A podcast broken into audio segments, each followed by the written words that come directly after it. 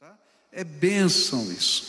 E durante essa campanha nós temos estudado na palavra de Deus a respeito da oração. A gente começou vendo algumas orações da Bíblia e agora a gente olhou lá para o livro de Tiago e o Tiago vai nos ajudar a entender algumas modalidades, alguns tipos diferentes de oração. E eu vou caminhar com vocês aqui na leitura de Tiago, capítulo 5, versículos 13 a 18. Eu vou estar lendo na versão da linguagem de hoje, onde a palavra do Senhor vai dizer assim para a gente. Tiago, capítulo 5, versículos 13 a 18. Se algum de vocês está sofrendo, ore. Se alguém está contente, cante hinos de agradecimento. Se algum de vocês estiver doente, que chame os presbíteros da igreja para que façam oração e ponham azeite na cabeça dessa pessoa em nome do Senhor. Essa oração feita com fé salvará a pessoa doente. O Senhor lhe dará saúde, perdoará os pecados que tiver cometido. Portanto, confessem os seus pecados uns aos outros e façam oração uns pelos outros, para que vocês sejam curados. A oração de uma pessoa obediente a Deus tem muito poder. O profeta Elias era um ser humano como nós. Ele orou com fervor para que não chovesse, e durante três anos e meio não choveu sobre a terra.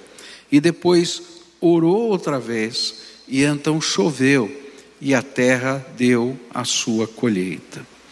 Pai querido, é em nome de Jesus, o teu filho, que nós estamos reunidos aqui, nesse lugar, que se torna santo por causa da tua presença entre nós.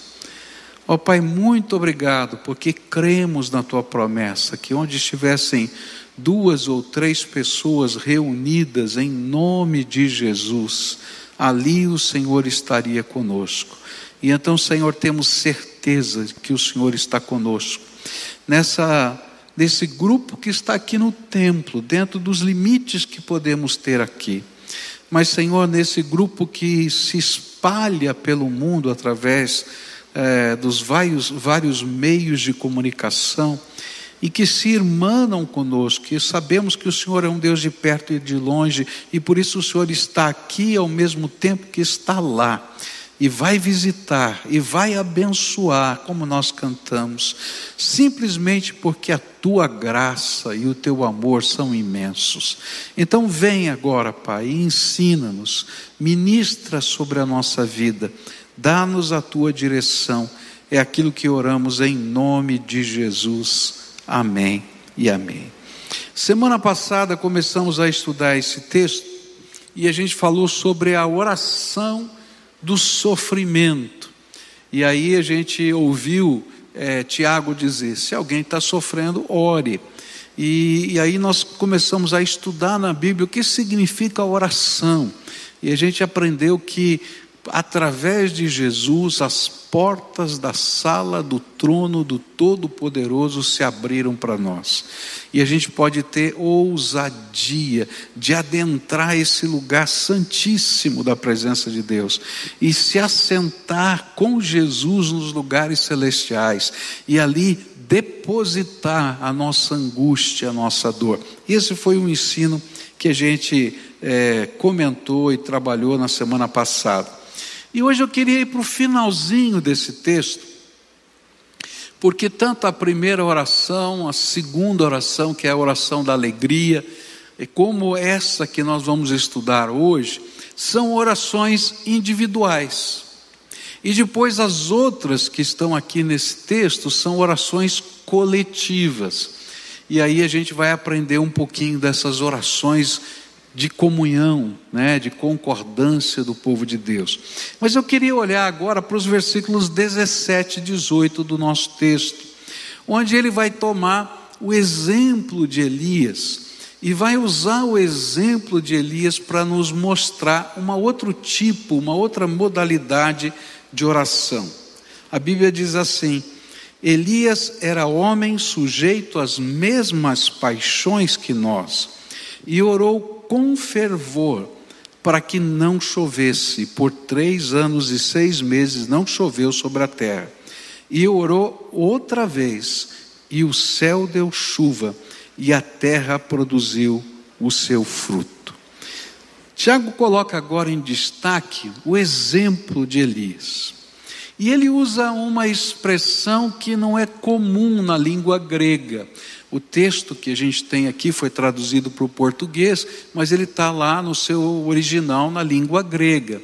Mas Tiago usa uma expressão que não é grega, é uma expressão, na verdade, hebraica, não é? E ele escreveu como se estivesse falando hebraico na língua grega, tá? E ele disse algo assim: ele escreveu assim: Elias orou orado. Né? Essa é a expressão que está lá. Né? Por quê? Porque na língua hebraica, não é? é? Quando você quer dar uma intensidade em alguma coisa, você repete aquela palavra. Tá? Eles não têm superlativo, eles não têm intensificadores. Na, na, gramática hebraica não existe isso. O que existe é repetição. Tá?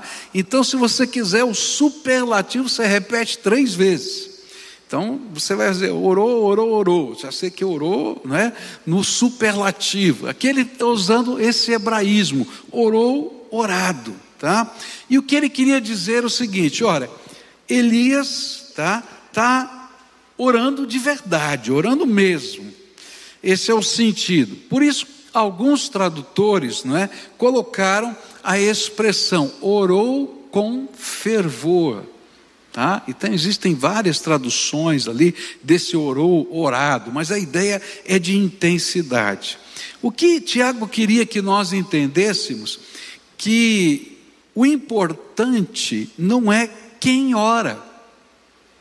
E aí que ele está fazendo essa comparação. Ele diz assim: Elias era profeta, o profeta Elias estava orando. Mas ele faz lá uma vírgula e diz assim: Mas ele era um homem que tinha os mesmos pecados, os mesmos defeitos, as mesmas paixões que nós temos. Mas esse homem orou orado. Esse homem orou com intensidade. Então, o que é importante é como nós oramos. E esse é o ensino que Tiago vai tentar nos mostrar aqui. Porque quem responde à oração é o Deus Todo-Poderoso, e é Ele que vai fazer os milagres. Mas na maneira como nós batemos na porta da sala do trono, a maneira como nós entramos na presença de Deus faz diferença, e é isso que Tiago está colocando para a gente. Muitos de nós imaginamos que Deus só vai ouvir a oração de algumas pessoas que são diferenciadas na sua santidade, ou que tenham uma autoridade eclesiástica. Mas não é isso que a Bíblia vai ensinar para a gente. O que a Bíblia vai ensinar para a gente é que Ele está disposto, Deus Todo-Poderoso, está disposto a ouvir todo aquele que ora de todo o coração de toda a alma, com toda a intensidade da sua vida. E é isso que ele está colocando. Por quê? Porque Deus quer ouvir a sua oração, a minha oração. Porque, como pai, ele gosta de ter intimidade com seus filhos. Então, o que significa orar orado? Orar com intensidade. Eu creio que está por trás da experiência de Elias algumas coisas. Se a gente olhar para aquilo que Tiago estava olhando, a gente vai perceber que duas coisas faziam parte desta oração que Elias fez, que Tiago está tomando como exemplo. A primeira delas era fé. Elias cria que Deus ia fazer aquilo, tanto que antes mesmo de orar, ele declarou ao rei Acabe: não vai chover. E depois ele declarou numa segunda ocasião: vai chover. Ele já tinha declarado. É claro que, naturalmente, o Espírito Santo deve ter dirigido essa palavra, ele deu essa palavra, mas ele entendia que ele era parte do resultado daquela palavra. Por isso, então, nas duas ocasiões ele foi orar e foi pedir a Deus essa intervenção, conforme aquela palavra profética que ele tinha transmitido. E ele vai orar. Na segunda oração, a gente tem mais detalhes. E a gente vai perceber que além da fé havia um outro componente, e o componente era perseverança. E aí, se você lembrar da história de Elias, enquanto ele está orando, ele manda o seu empregado olhar não é, na direção do mar se tinha alguma nuvem. E ele volta lá para dar os recados, e ele continua orando até que aquele empregado volte dizendo: Olha, tem uma nuvenzinha lá em cima, lá longe no mar, do tamanho de um punho. Ele diz: Já é suficiente, eu tenho certeza que vai chover agora. E ele está colocando esses dois componentes da oração fervorosa: a persistência na oração e a fé. As duas coisas que estão aqui destacadas. Mas por que, que é tão importante Tiago dizer isso para a gente? Porque muitos de nós, apesar de dizermos que cremos no poder da oração, de que orações mudam histórias, não oram. Alguns só costumam fazer aquela oraçãozinha, né? Quem sabe na hora do almoço, obrigado Senhor pelo alimento, aleluia, amém, né? né? ou aquelas mais que são assim os mais famintos, faça mal, faça bem, em nome de Jesus, amém. Né? Então depende né, do momento ali. Mas há outros que entendem o poder da oração e têm um encontro marcado com o Todo-Poderoso. Gente, que privilégio Deus nos dá de termos um encontro marcado. Agora eu queria que você fizesse uma análise da sua vida se você tivesse que pegar a sua agenda, tá? E olhar, né, o que você fez essa semana, qual foi a média de tempo que essa semana você gastou na presença de Deus, buscando a face do Senhor? E talvez você vai se admirar que você, a sua média de estar na presença de Deus é uma média tão pequena e aí talvez orar orado comece com você separar tempo e disciplina para estar na presença de Deus. Eu, eu sei que na vida de muitos cristãos a oração é difícil de ser mantida porque a gente não tem simplesmente disciplina. Qual é o horário que você ora? Qual é o tempo que você separa? Porque se você não disser esse tempo é de Deus na sua vida, você nunca vai ter tempo para o Senhor na sua vida. Então você tem que marcar um horário e dizer: esse horário é exclusivo do meu Senhor. E aí eu acho assim que não é tão importante começar com grandes quantidades de tempo, mas em instituir a disciplina de estar na presença de Deus. Porque quando a gente está na presença de Deus e a gente começa a sentir a presença dEle, ouvir a Sua voz, o Espírito Santo se revela, a gente começa a ter fome e sede do Senhor. E aí, querido, você vai ter que controlar o seu tempo, porque você vai gastar, vai investir mais ainda. Por quê? Porque é sensacional o que Deus vai fazendo na nossa vida. Então, a primeira coisa, olha o que está acontecendo na sua vida. Alguns têm dificuldade de orar porque não sabem o que significa oração. Imaginam que se estiverem repetindo as mesmas palavras várias vezes diante do Senhor, isso vai ser o que vai mover o coração de Deus.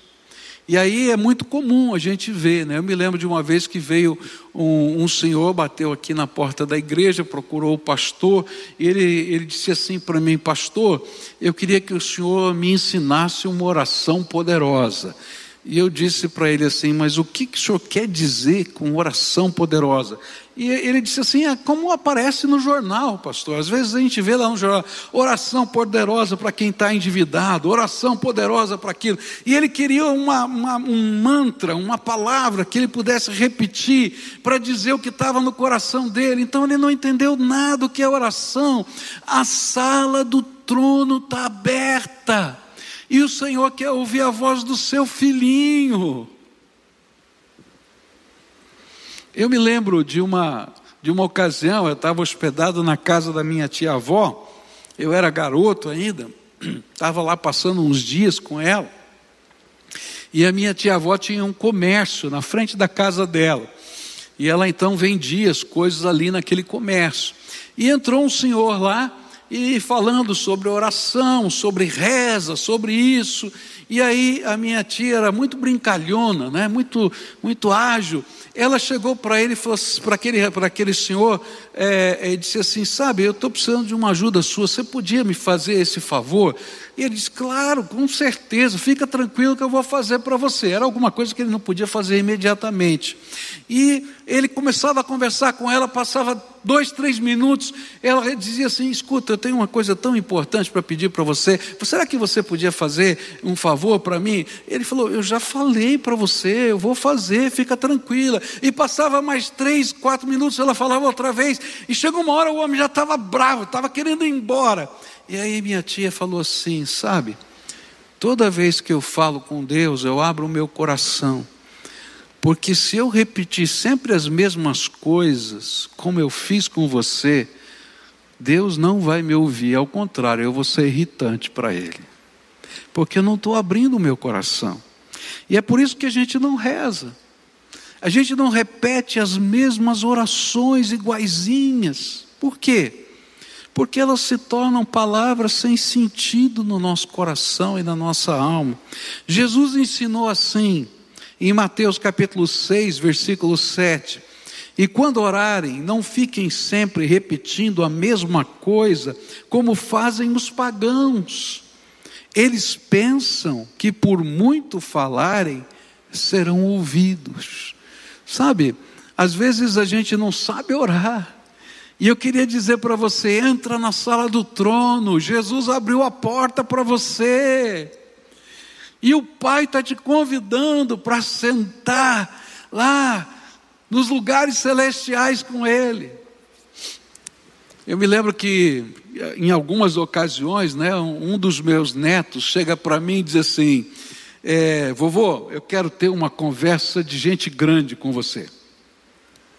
Eu digo, é, então tá bom, então vamos conversar. Ele falou, não, aqui não.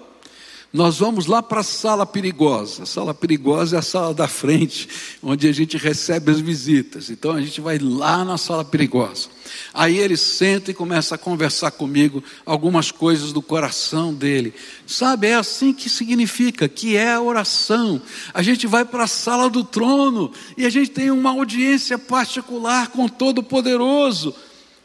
E quando a gente aprende a ter essa audiência, a gente vai descobrir que a oração não é um monólogo, ele é um diálogo onde o Espírito Santo se revela. E é tão tremendo esse diálogo, é tão tremendo que a Bíblia ensina para gente que quando chegar aqueles momentos que você entrar na sala do trono e você não consegue nem expressar o que está dentro da sua alma, os gemidos da sua alma serão interpretados pelo Espírito Santo, e gemidos inexprimíveis vão sair da sua boca, e Deus vai entender, porque porque a sala do trono está aberta para a gente.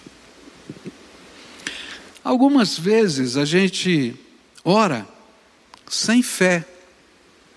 Lembra que eu falei que a gente tem que ter perseverança na oração?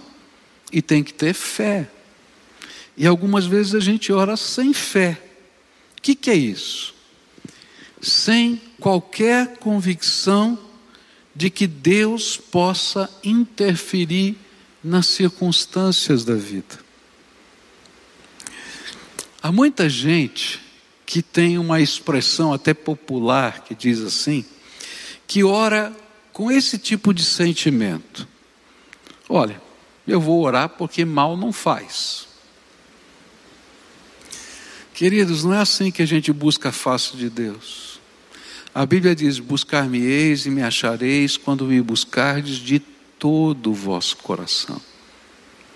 Eu vou à presença de Deus porque eu creio que Ele é o Todo-Poderoso Senhor dos céus e da terra, que todo o poder está nas mãos dEle, que basta uma palavra que saia do seu trono para que as coisas aconteçam.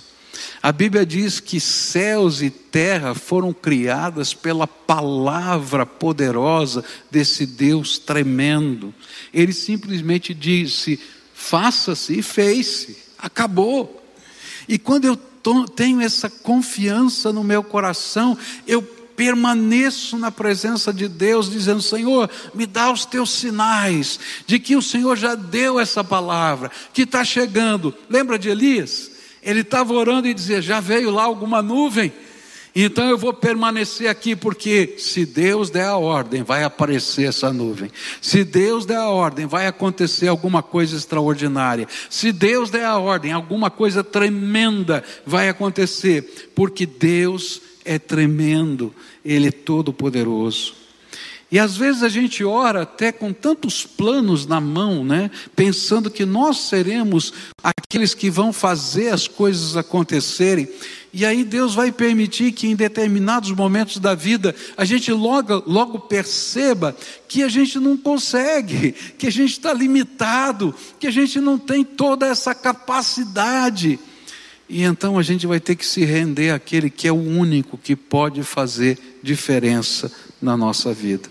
Por isso, Tiago, no capítulo 1, versículos 6 a 8, ele disse assim: Porém, peçam com fé, e não duvidem de modo nenhum, pois quem duvida é como as ondas do mar que o vento levava de um lado para o outro leva de um lado para o outro. Quem é assim, não pense que vai receber alguma coisa do Senhor, pois não tem firmeza e nunca sabe o que deve fazer. Então, a segunda coisa aqui, não é que a gente aprendeu é fé, é confiança nesse todo poderoso Senhor. Ele é aquele que vai dar a palavra de ordem. E o que nós vamos aguardar é a resposta dele. Algumas vezes a palavra de ordem que Deus vai nos dar, ela não é exatamente aquela que eu gostaria. E isso Jesus explicou em várias parábolas falando sobre oração. Ele disse: Olha, se um filho pedir um pão ao seu pai, será que ele daria uma pedra? E aqui há um jogo lá na, no texto muito interessante, porque a pedra que ele está falando ali é um seixozinho desses de rio, que parece uma broazinha assada, não é? E talvez o filhinho pequeno, porque a expressão filho ali é filhinho pequeno, é, é, criancinha, diz: Papai, eu quero aquele pãozinho ali. Ele diz: Olha, mesmo que essa criancinha peça aquele pãozinho, Deus não vai dar, porque Ele só dá um melhor. E se ele pedir um peixinho, porque ele está vendo uma cobra d'água ali se mexendo, ele também não vai dar, porque ele só vai dar o peixe. Então, o que a gente faz? A gente persevera na presença de Deus, em oração, até que do céu venha resposta. E a resposta do Senhor vai ser aquilo que vai direcionar a nossa vida. E às vezes a gente está pedindo uma coisa para Deus e Ele está dizendo: Filho, não é isso que eu quero para você, não. Eu vou te mostrar o que eu tenho planejado para você. Mas aí eu vou ouvir a voz do trono, do Deus Todo-Poderoso se revelando para mim. E por isso, a gente ora com fé, sem duvidar de que alguma resposta virá do Todo-Poderoso Senhor da nossa vida. Outras vezes a gente ora sem perseverança. Às vezes a gente fica cansado. E olha, você está bem acompanhado se você está orando por algum assunto e está demorando de vir a resposta. Tá? Por quê? Porque o pai da fé, Abraão, também ficou cansado. E é interessante isso. Mas lembra que eu falei para você que a gente ora até vir a resposta? E nos dias, nas épocas em que Abraão se sentia exaurido, aguardando a resposta de Deus, a resposta que ele queria era o filho que Deus tinha prometido que daria para ele. Algumas vezes o Senhor disse para ele assim: Vem cá, Abraão, vamos conversar. Sai da tua tenda, olha para as estrelas, está vendo? Olha, a sua descendência vai ser tão incontável quanto são incontáveis as estrelas. E o interessante é que, ainda que demorasse mais 12 anos depois dessa palavra, porque levou 25 anos para a resposta de Abraão chegar, parece que aquela visitação foi algo tão tremendo, mas tão tremendo, que Abraão continuou marchando na espera dos sinais de Deus acontecerem. Cada vez que a gente entra na sala do, do trono, Deus se manifesta. E mesmo que nós tenhamos que esperar as respostas, o nosso coração é refeito pela graça de Deus, é refrigerada a nossa alma. E é por isso que Jesus vai ensinar, ele vai contar parábolas a respeito da perseverança na oração. Lá em Lucas 18, ele vai dizer: Jesus contou a seguinte parábola, mostrando aos discípulos que deviam orar sempre e nunca desanimar. E essa foi uma parábola que Jesus contou sobre uma senhora que pedia a um juiz para julgar sua causa e insistia todos os dias na porta daquele juiz. E Jesus contou outra parábola sobre persistência, quando ele falou que a respeito de um vizinho que batia na porta do seu vizinho pedindo: "Olha, chegou uma visita aqui e você tem algum pão sobrando para poder dividir com essa visita?" E ele diz: "Já estou dormindo, a porta está fechada, não dá para levantar agora." Mas ele ficou batendo tanto que a porta se abriu. E Jesus usa essas duas parábolas, não porque Deus precise ser incomodado, mas para nos ensinar a necessidade da nossa fé ser perseverante. Há momentos em que a nossa fé é provada. Será que eu creio que Deus pode intervir em qualquer circunstância? Em qualquer coisa? Então persevera na presença de Deus, porque vai sair lá do trono alguma ordem. Lá em 1 Tessalonicenses, capítulo 5, versículo 17, a palavra do Senhor vai dizer assim: Orai sem cessar. Só isso. Um dos menores versículos da Bíblia. Orai sem cessar. Então, olha, não dá para abraçar nada, mas dá para falar, né? Então, olha para quem está perto aí, quem está do lado, quem está para trás, diz: ó, ora sem cessar. É. Por quê? Porque é lá da sala do trono que as coisas começam a acontecer. Elias nos ensina a permanecer em oração até que Deus nos dê os sinais de que a resposta à nossa oração está a caminho. E não importa aí qual seja a resposta, o importante é que entendamos que Ele está nos respondendo. E aí vem um dos ensinos mais maravilhosos sobre oração. Oração é diálogo e não monólogo. Para mim, essa foi a maior descoberta na minha vida. Eu não entendia que oração era diálogo. E é interessante isso, porque às vezes a gente frequenta uma igreja, a gente tem uma tradição religiosa, a gente tem ensinos, excelentes ensinos, mas a gente não conhece a voz de Deus. A gente não conhece a voz de Deus no nosso coração. Eu nasci numa igreja batista, mas eu não conhecia a voz de Deus. Não importa a tradição religiosa. O que importa é que você conheça o Deus Todo-Poderoso, que você o visite e que você seja visitado por Ele através da graça de Deus em Cristo Jesus. E aí, quando a gente aprende que oração é um diálogo, em que eu vou ouvir a voz do Espírito Santo, e que as coisas de Deus vão se manifestar, e que essas respostas são segurança para a gente, e que a gente toma posse dessas palavras, a oração muda de figura na nossa vida. É muito interessante como o Espírito Santo trabalha.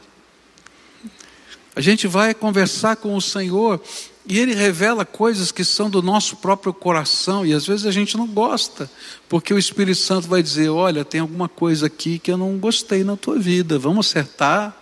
E a gente ouviu aqui né, do livro que foi indicado, aquele pastor estava pregando, muita gente se converte, mas o Senhor diz: Ó, oh, você precisa acertar a sua vida.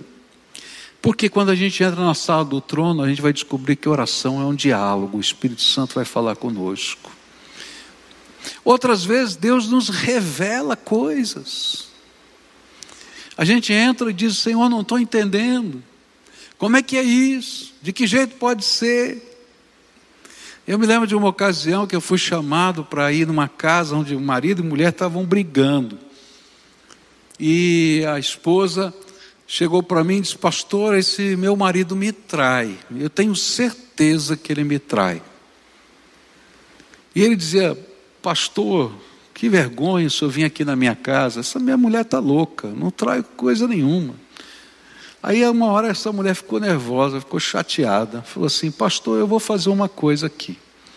Eu vou me ajoelhar aqui e vou falar com meu Deus. Era uma nova convertida, mas cheia de fé.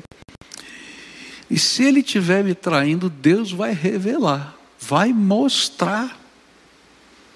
E ela se ajoelhou naquele, na, ali do lado da, da mesa de centro, ali na sala. Aquele homem ali dando risada, a gente orou, e ela, ela orou com uma fé, Senhor. Se ele estiver me traindo, o Senhor vai me mostrar. E vai me revelar. Passaram-se alguns dias. Esse homem estava com a amante dele no ponto de ônibus. Quem chega por trás, ele não vê. A mulher dele. E quando eles estão lá conversando e tal, etc., ela põe a mão no ombro dele e diz assim: Eu falei que Deus ia revelar. Agora você vai se acertar com ele, porque eu já entreguei você na mão dele. Aquele homem apareceu na igreja correndo, falou: Senhor, pastor, ora por mim, porque se eu cair na mão do Deus dela, eu estou perdido. É verdade. Por quê? Porque Ele é o Todo-Poderoso Senhor.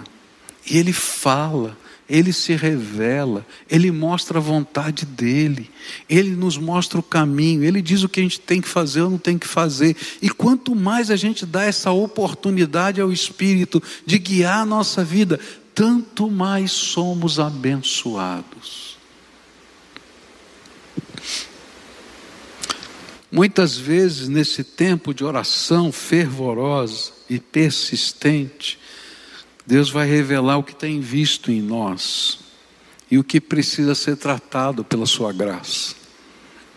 Eu acho que uma das coisas que Deus vai fazer é quando Ele começa a mostrar sentimentos que não são bons, atitudes que não são boas, pessoas com quem a gente tem que se restaurar e olha, às vezes isso vai acontecer naquele momento de oração, porque o Espírito Santo vai intervir na nossa vida. Queria terminar essa mensagem com três perguntas para você agora, tá? A primeira pergunta é: como você tem orado? O que Tiago está ensinando para a gente aqui, usando o exemplo de Elias, é uma oração orada, fervorosa, comprometida, cheia de fé e persistente. Esse é o tipo de oração que faz parte do seu dia a dia, porque a oração não é um evento, a oração é parte da nossa dinâmica espiritual todos os dias. Outra pergunta que eu queria fazer para você hoje é: quanto tempo ou qual é o tempo que você tem consagrado para estar na presença de Deus?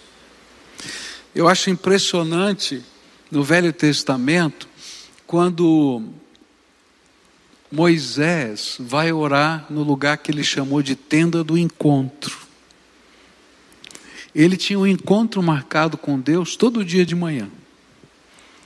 E era tão impressionante aquele encontro de, de Moisés com Deus, que quando ele ia na direção da tenda do encontro, todas as famílias se colocavam na porta da sua própria tenda para ver Moisés passar e entrar na tenda do encontro.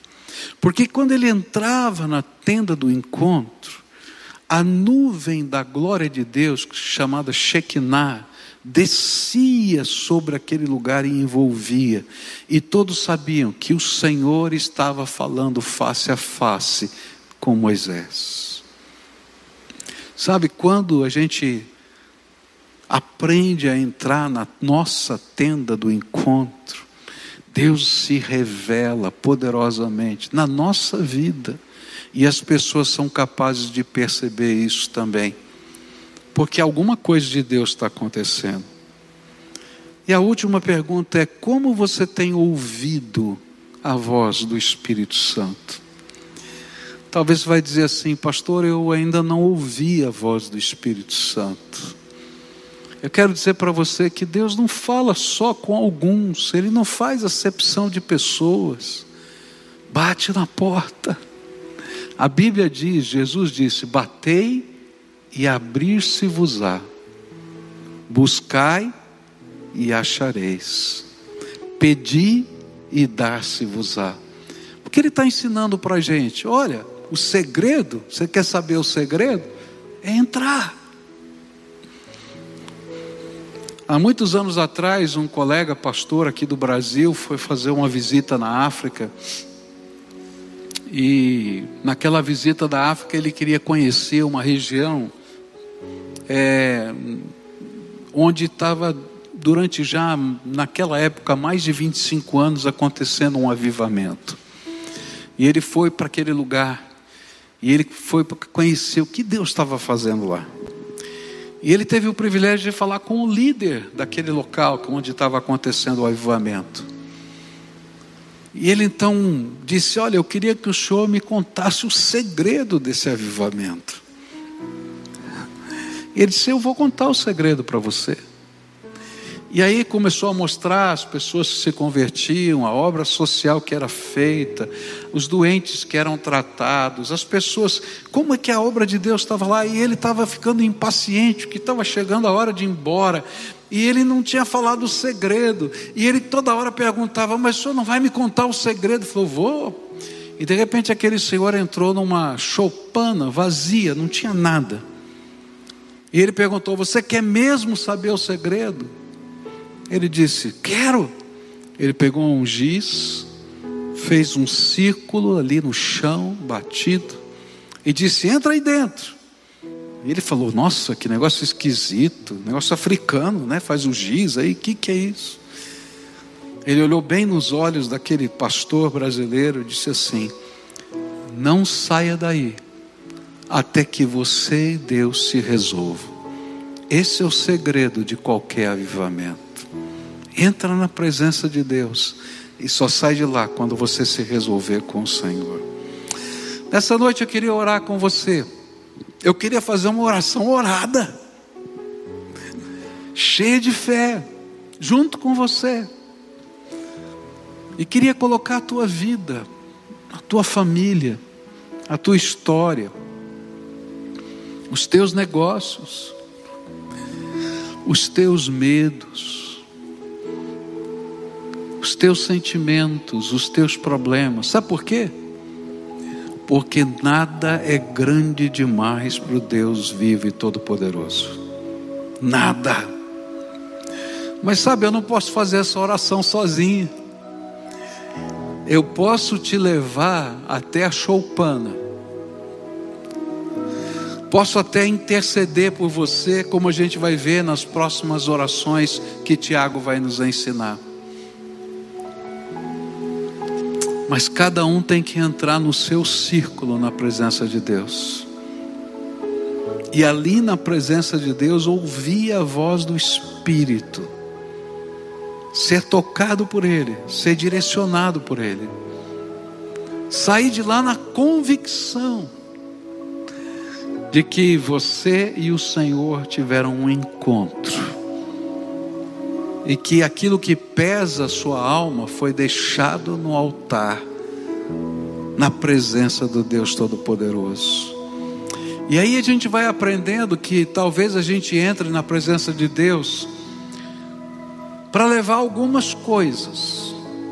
E Deus é tão bom que Ele aceita.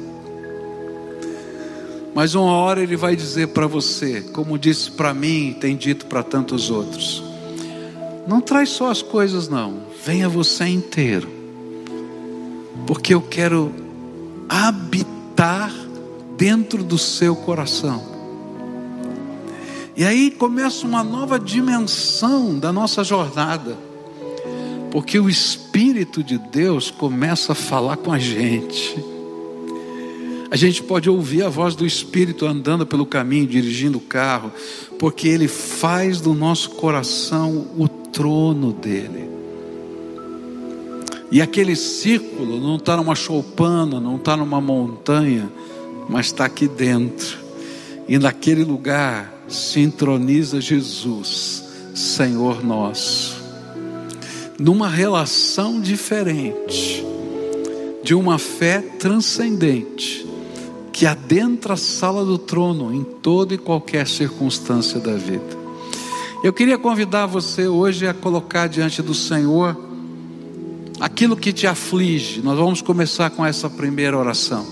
Se você está nos assistindo aí da sua casa, eu não sei o que está acontecendo aí, mas eu creio num Deus que vai tocar a sua vida, que vai mexer nas circunstâncias e vai se revelar no meio da sua fraqueza. Se você está aqui conosco no templo, começa a orar, começa a falar com o Deus vivo. Lembra, você vai orar em nome de Jesus, por quê? Porque Ele é o teu sumo sacerdote que te apresenta, que te leva à sala do trono. É através da morte dele que a gente pode adentrar. O que está afligindo a tua alma? Talvez você esteja cansado, aflito, angustiado. Ou não, quem sabe você tem que orar hoje a oração da alegria. Louvores a Deus. Eu não sei o que vai, mas entra, entra no gozo do Senhor, da presença do Senhor. Se apresenta a Ele. Senhor Jesus, tu ouvistes cada palavra que foi dita aqui. E eu quero te pedir agora, ó Espírito Santo do Deus Todo-Poderoso, vem, vem sobre o teu povo, vem, vem, Senhor, vem, vem e começa a se derramar sobre ele, começa a tocar o coração, começa a tocar a alma.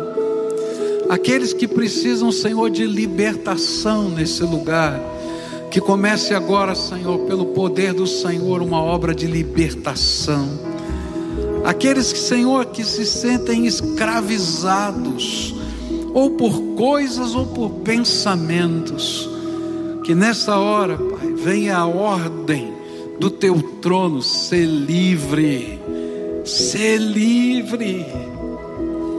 Ó oh, Pai, aqueles que estão abatidos de alma, que venha o bálsamo do teu Espírito Santo agora sobre eles, Senhor, e que eles sejam revigorados na tua graça. Venha o Espírito Santo, vem e te revela. Se revela aqui no meio do teu povo. Teu povo está colocando as coisas da alma, mas coloca, Senhor, as coisas do céu dentro da alma.